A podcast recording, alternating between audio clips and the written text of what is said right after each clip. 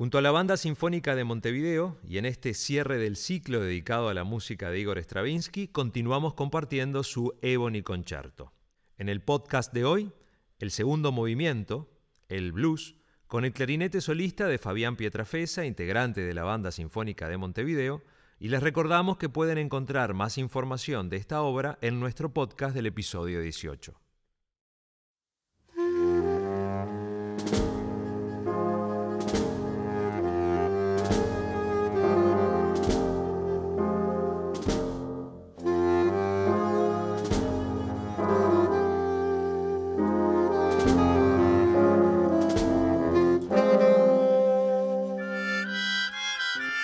Thank you.